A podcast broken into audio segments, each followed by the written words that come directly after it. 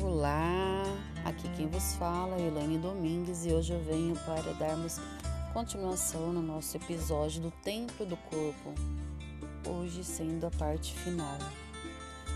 Então, o processo psicoscósmico ou autoadoração no templo do corpo ocorre em todas as esferas, desde a física até a mais sutil.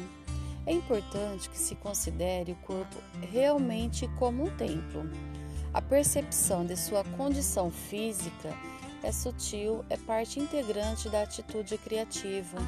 O templo corporal deve ser mantido limpo, saudável e harmonioso, em respeito pela divindade interior.